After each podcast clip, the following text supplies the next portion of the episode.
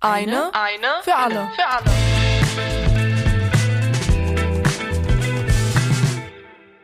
Hallo und willkommen zur sechsten Folge von Eine für alle. In diesem Podcast geht es um die große Studierendenbefragung 2021, warum es sie gibt, warum sie wichtig ist und warum ihr daran teilnehmen solltet. Mein Name ist Ben Kinder und ich begleite euch durch diese und die nächsten Folgen. Heute versuchen wir zu klären, wie hoch eigentlich die soziale Ungleichheit zwischen den Studierenden ist. Wie finanzieren sie sich? Wie studiert es sich mit Beeinträchtigung? Und wie gestaltet sich eigentlich das Wohnen im Wohnheim? Darüber spreche ich mit Anne Tiede. Anne studiert internationales Management an der Uni Magdeburg und ist dort Wohnheimtutorin im Wohnheim Nummer 4. Hallo Anne. Hallo Ben. Sag mal, wie wird man Wohnheimtutorin? Äh, man schaut halt einfach nach Aushängen oder in meinem Fall, man bekommt von einem Freund gesagt, hey, die suchen Wohnheimtutoren. Hättest du da nicht Lust zu? Und dann schaut man sich das an und bewirbt sich einfach mal blind drauf, ohne überhaupt eine Ahnung zu haben, was man machen soll. Ja, fragt dann einfach alles beim Bewerbungsgespräch aus und wird dann Wohnheimtutorin. Also sehr einfach eigentlich. Okay, und, und was macht man dann? ähm, also wir sind sozusagen ein Zwischenmann zwischen Student, im Wohnheim und dem Studentenwerk in Magdeburg. Also wenn irgendwer Probleme hat mit seinem Nachbarn, weil er zu laute Musik spielt und schon fünfmal geklopft hat und gefragt hat, hey, kannst du bitte die Musik leiser drehen? Dann kommen die Leute einfach zu uns und wir sind dann so der Mittelmann, der Vermittler, der Streitschlichter. Ja, oder wir helfen halt einfach aus bei Informationen zum Studium, zum Leben in Magdeburg, wie man Jobs in Magdeburg kriegt. Also so Ansprechpartner für alles quasi. Okay, so ein bisschen Hauspsychologin, ähm, Coach und Blockwart. Genau, so ja. kann man es auch sagen. Okay, verstehe. Und ähm, demnach wohnst du dann auch in diesem Wohnheim? Genau, ja. Und war das einfach? An den Job zu kommen oder an einen Wohnheimplatz zu kommen? an den Job zu kommen klang einfach, äh, an den Wohnheimplatz zu kommen. Ja, also der Job war relativ easy zum Glück. Und ähm, an den Wohnheimplatz zu kommen war sehr, sehr viel Glück, weil es immer eine super lange Wohnheimliste gibt, wo dann, weiß ich nicht, glaube ich, über 100 Namen draufstehen, die auf einen Wohnheimplatz warten. Aber man muss sich früh genug bewerben und dann sollte das eigentlich gar nicht so schlecht sein. Aber ja, das war schon relativ kompliziert und nervend aufreibend. Aber ich habe damals ähm, sofort mit meiner Studienzusage gleich noch die Zusage zum Wohnheimplatz bekommen und war dann schon sehr glücklich drüber. Äh, der Podcast geht ja grundsätzlich um die Studierendenbefragung. Und da mhm. würde mich dann äh, mal grundsätzlich interessieren, hast du eine Einladung bekommen? Ja, ich habe auch schon teilgenommen und ich habe schon alle meine Freunde angeschrieben und habe gesagt, hey, wenn ihr da die Anleitung habt, macht es bitte einfach alle mit. Und ich hoffe, sie haben alle mitgemacht. Also von zwei oder drei Leuten weiß ich, dass sie es mitgemacht haben. Und von den anderen hoffe ich es einfach. Okay, ist es schon lange her, dass du das ausgefüllt hast oder noch relativ mm. präsent? Also es ist schon, glaube ich, mittlerweile ein Monat her. Ah, schon eine Weile, ich weiß es gar nicht mehr genau, es ist schon ein Weilchen her. Und ähm, irgendeine Frage hängen geblieben, die dich besonders zum Nachdenken gebracht hat? Mm, nicht direkt, aber ich fand es ganz spannend, ähm, dass abgefragt wurde, ob unsere Eltern und Großeltern denn studiert haben. Das fand ich irgendwie ganz spannend, weil ich kann mir da schon vorstellen, dass da dass es da einen Zusammenhang gibt zwischen, ob die Eltern studiert haben und dann, ob man selber studiert. Das war irgendwie sehr interessant. Und der Rest war aber eigentlich auch ganz spannend. Also es hat Spaß gemacht, das auszufüllen. Mhm. Ich habe schon erfahren, es gab auch Fragen dazu, wie viele Bücher zu Hause oh, im ja, Regal genau. standen und ähnliches. Ja, stimmt, stimmt. Es waren coole Fragen bei. Also bei Büchern musste ich auch ganz ehrlich gesagt erstmal durchzählen, weil ich weiß es gar nicht, wie viele es waren, aber es waren dann doch mehr als erwartet. Okay. Äh, haben denn deine Eltern studiert? Ja, beide. Und wenn du auf dein Wohnheim schaust, die Studierenden, mit denen du Kontakt hast oder wo du auch mal helfen durftest und ähnliches, wer wohnt denn bei dir so im Wohnheim? Ist das querbeet oder gibt es da doch Tendenzen? Also es ist schon querbeet, aber was mir jetzt so aufgefallen ist, ist, dass so ein Elternteil meistens studiert hat. Ich weiß nicht, über sowas reden wir relativ selten. wir sind dann eher so, was studierst du und wo kommst du her und alles sowas in die Richtung, aber wenn man das dann bekommt, ist dann immer meistens der Vater, der studiert hat. Wenn du jetzt so an, an deine Tätigkeit denkst und an eine Befragung aus deinen täglichen Erfahrungen heraus, was würde dich da denn eigentlich am meisten interessieren? Mm, ja, also was mich immer persönlich sehr doll interessiert, ist, warum Leute studieren und warum sie studieren, was sie studieren. Und ich glaube, das war in der Form nicht in der Befragung drinne. Aber ich weiß auch nicht, wie interessant das für Leute ist. Also ich finde das immer sehr spannend. Ich weiß nicht, für mich gibt es immer einen Einblick in die Persönlichkeit und man erfährt immer gleich schon so, was die Interessen sind. Und irgendwie scheint es halt bei vielen immer das, das Ding zu sein, dass sie einfach erstmal angefangen haben zu studieren, weil sie noch eigentlich noch gar keine Ahnung haben, was sie in ihrem Leben machen wollen.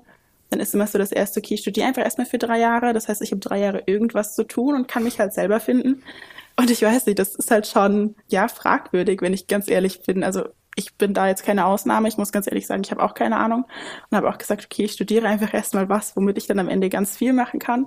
Aber es scheint echt so ein bisschen die Regel zu sein. Mhm. Denkst du, es ist so die Tendenz, dass man versucht, die Schulbank sozusagen noch weiter nach hinten zu verlängern, um später ja. erwachsen werden zu müssen?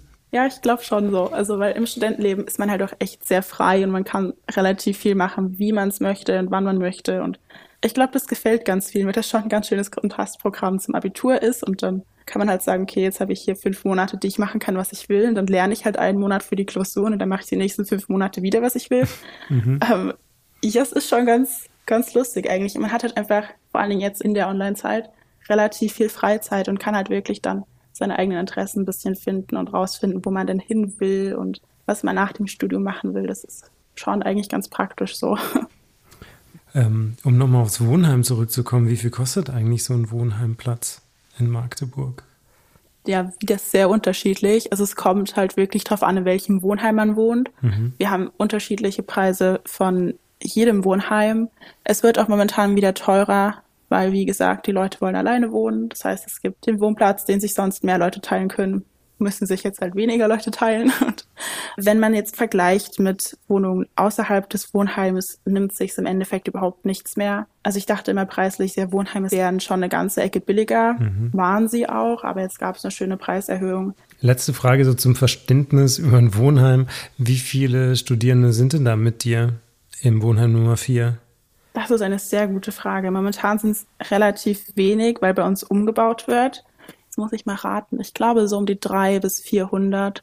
Es kommt auch immer auf das Wohnheim an. Also bei uns waren es relativ viele Zweier-WG-Zimmer. Mhm. Die werden jetzt aber alle umgebaut, weil die Leute lieber alleine wohnen würden. Und mhm. deswegen sind halt relativ viele Zimmer momentan leer. Und äh, du bist dann die einzige Tutorin für diese drei bis 400 Studierenden, die da wohnen? Ja, also wir sind in ganz Magdeburg auch nur zu dritt, aber das ist voll okay, weil relativ viele direkt zum Studentenwerk gehen und uns sozusagen überspringen. Mhm. Aber das ist eigentlich, also so einen riesen Ansturm haben wir nicht und haben wir nie. Mhm. Aber falls irgendwie mal mehr wird, sind unsere Chefs doch immer ganz offen und sagen, hey, wenn ihr irgendwie Leute braucht, dann sagt Bescheid und dann unterstützen wir. Also das passt schon alles ganz gut. Okay, er spricht dafür, dass sich die anderen nicht dauernd die Köpfe einschlagen. Ja, alles sehr gut, ja. okay. Und wie finanzierst du dir deinen Wohnraum? Ja, mit meinem wunderschönen Job als Wohnheimtutor. ja, okay. Und ähm, ja, und nebenbei mit BAföG und ich bekomme aber auch eine ordentliche Unterstützung von meinen Eltern. Also ich bin da, glaube ich, so ein sehr, sehr abgesichertes Kind. Aber ja, also ich kenne es von ganz vielen, die sich dann ähm, das alles mit BAföG finanzieren lassen oder nebenbei arbeiten gehen. Aber gibt es auch Leute jetzt gerade so aus deiner Arbeit als Tutorin, wo du gemerkt hast, auch in der Corona-Zeit vielleicht, dass es da durchaus Probleme gab, so mit dem ja, Wohnraum? Ja, definitiv. Also vor allem, weil halt auch in dieser Zeit dann hier noch die Mieterhöhung kam, war es für viele dann schon schwer, die dann gesagt, okay, ich muss jetzt hier raus, ich kann es mir nicht mehr leisten, ich muss umziehen und dann haben viele, vor allem wenn man in der Gastro gearbeitet hat, dann doch ihren Job verloren. Okay. Was sich so herauskristallisiert hat, ein bisschen auch in, in den Folgen zum Podcast, ist, dass, glaube ich, äh, die Reform des BAföGs ein großes Thema ist gerade. Als wie drängend empfindest du das dann, so aus der Magdeburg-Perspektive? Ich finde es schon wichtig, dass es nochmal überarbeitet wird und definitiv angepasst wird, weil ich kann mir gut vorstellen, dass man mit dem Höchstsatz von BAföG in Magdeburg leben kann wie ein kleiner Prinz und in Berlin dann schon echt auf jeden, jeden Euro gucken muss und in München erst recht. Ich glaube, es ist schon wichtig, dass das alles mal ein bisschen überarbeitet, reformiert und angepasst wird. Was würdest du sagen, so aus deiner Perspektive, wie hoch ist eigentlich die soziale Ungleichheit zwischen den Studierenden? Ich würde schon sagen, die ist sehr hoch. Also es kommt sehr darauf an, wo man herkommt Jetzt nicht nur in Deutschland, sondern auch aus anderen Ländern. Und also die Ungleichheit ist definitiv da und sie ist schon ordentlich hoch.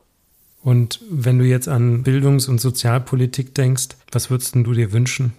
Ich würde mir theoretisch ganz ehrlich wünschen, dass Studenten mit in die Politik einbezogen werden, dass wir auch einfach öfters mal als, also als studentische Gesamtheit gefragt werden, hey, wie zufrieden seid ihr eigentlich und können wir noch irgendwas für euch tun? Können wir irgendwas verbessern? Und ich weiß nicht, ich habe das Gefühl, dass Politik relativ viel von älteren Menschen gemacht wird, die vielleicht dann vor 30 Jahren studiert haben und seitdem hat sich doch schon ganz schön viel geändert. Ich weiß nicht, ich finde das, ich finde schon, dass man sich da ein bisschen mehr in einem engeren Austausch befinden muss. Denkst du, so eine Befragung kann dabei helfen, zukünftig so gerechtere Bedingungen zu schaffen?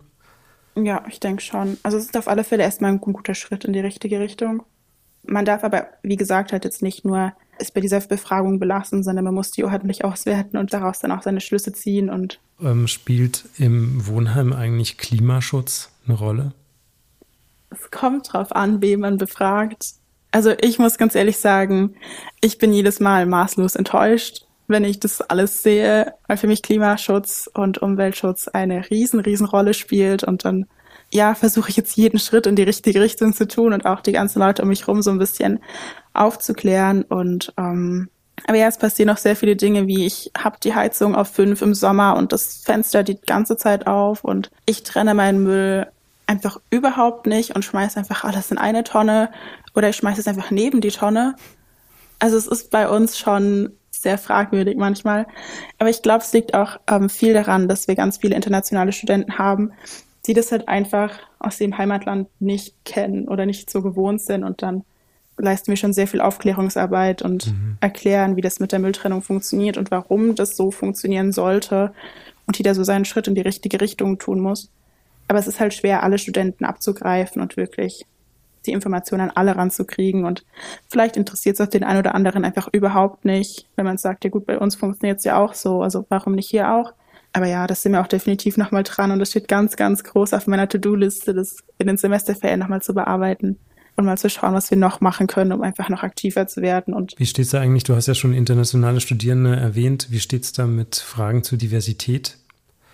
Theoretisch schon gerne, ja, definitiv. Es ist auch einer Freundin von mir aufgefallen, dass zum Beispiel, also was so ein kleiner Kritikpunkt von uns beiden wäre, dass direkt davon ausgegangen ist, dass man eine Mutter und einen Vater hat und nicht zwei Mütter oder zwei Väter, dann verstanden wir halt schon damals, okay, wenn man jetzt aber zwei Mütter hat, was schreibt man denn dann hin?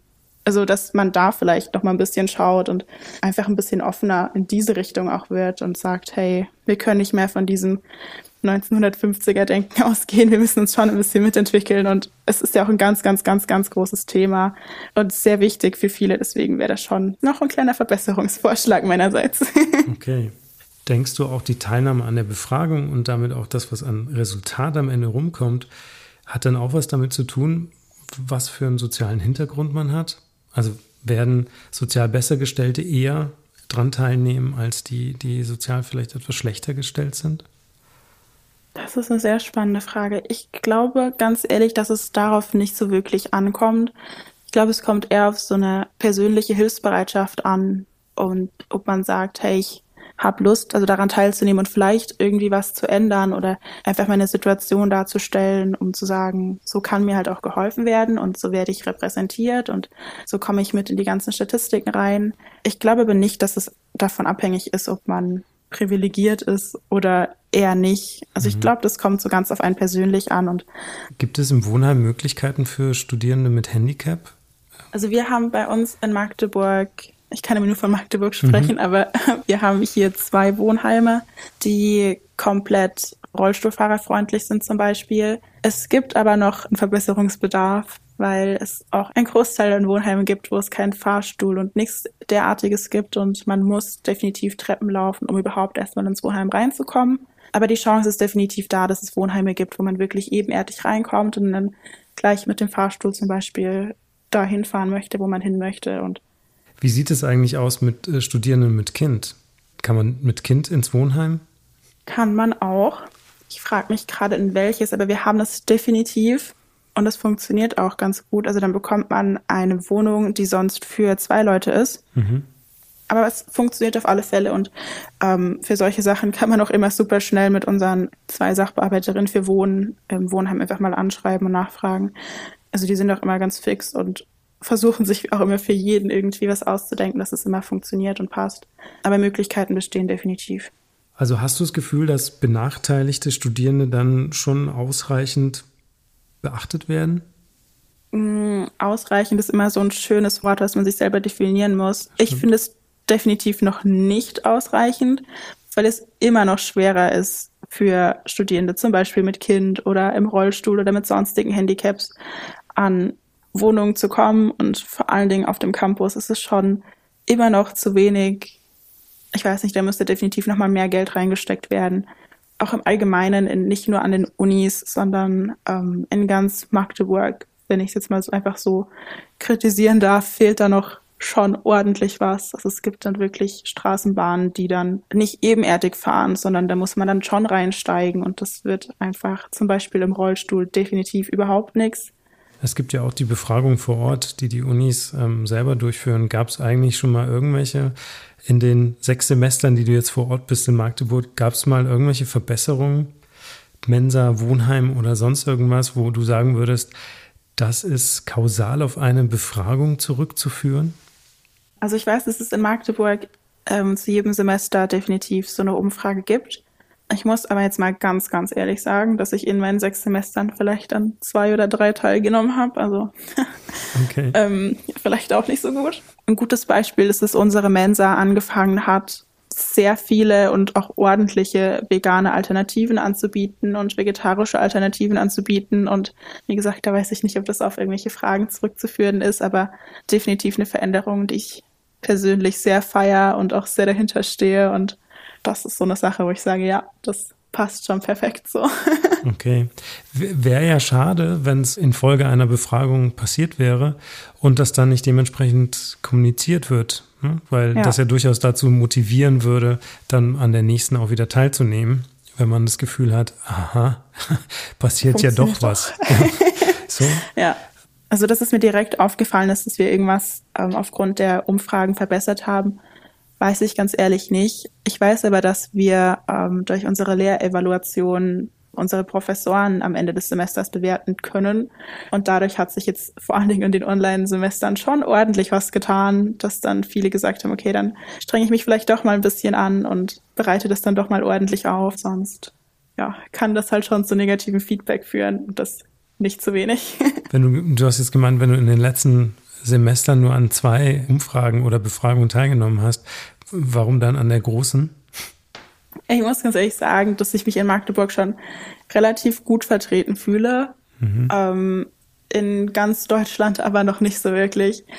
Also ich weiß nicht, ob das Gefühl, dass Magdeburg jetzt zum Beispiel, was diese ähm, veganen Alternativen in der Mensa angeht oder eine LGBT-Plus-Freundlichkeit, die ist, die ist schon ordentlich da ja, in Deutschland hapert es aber manchmal noch eine ganze Ecke. Und ich muss ganz ehrlich sagen, an dieser Umfrage, an der großen Umfrage teilzunehmen, das ist jetzt vielleicht einmal. Und sich jedes Semester hinzusetzen und jedes Semester mhm. zu 99 Prozent dieselben Fragen auszufüllen, ist schon ein Unterschied. Und es waren definitiv spannendere Fragen in der großen Umfrage dabei als in der Uni-eigenen Umfrage. Verstehe. Gibt es dann irgendeinen Appell an die Politik, was du so unbedingt äh, loswerden wollen würdest, wenn du sagst, okay, man fühlt sich jetzt doch nicht so repräsentiert und auch nicht so gesehen? Im Allgemeinen fand ich die Umfrage einfach schon mal einen sehr guten Start, einfach zu schauen und nachzufragen, ähm, was den Studenten wirklich wichtig ist.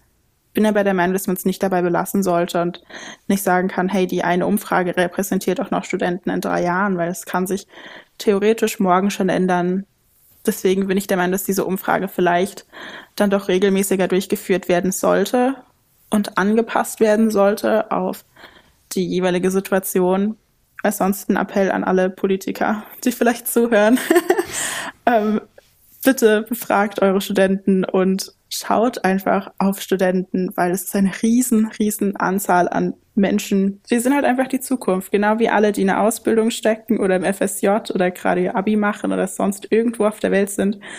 Die sollte man nicht einfach so unter den Tisch kehren und sagen, ja, ist ja egal, was die in der Zeit anstellen, sondern man sollte da schon schauen und sagen, hey, möchten euch schon da so gut es geht unterstützen und schauen, dass es euch gut geht und dass ihr ähm, in der Zeit wirklich was lernt und Vielleicht abschließende Frage. Du hast ja am Anfang gemeint, du hast die Einladung erhalten und auch daran teilgenommen und hast auch all deinen Bekannten davon erzählt. und versucht sich zu motivieren, auch die Befragung auszufüllen. Gibt es sonst irgendwas an der Uni Magdeburg, wie man versucht, Studierende zur Teilnahme zu bewegen? Auf unserem Instagram-Kanal der Uni Magdeburg gab es definitiv den großen Aufruf, dass alle, die diese Umfrage erhalten haben, auch bitte daran teilnehmen sollen. Ja, ich hoffe, das hat schon den einen oder anderen dazu bewegt, teilzunehmen. Ähm, Anne, hattest du denn noch irgendwas auf deiner Liste, was du unbedingt loswerden wolltest? Das Einzige, was ich wichtig finde, ist, dass Corona jetzt endlich mal vorbei sein kann.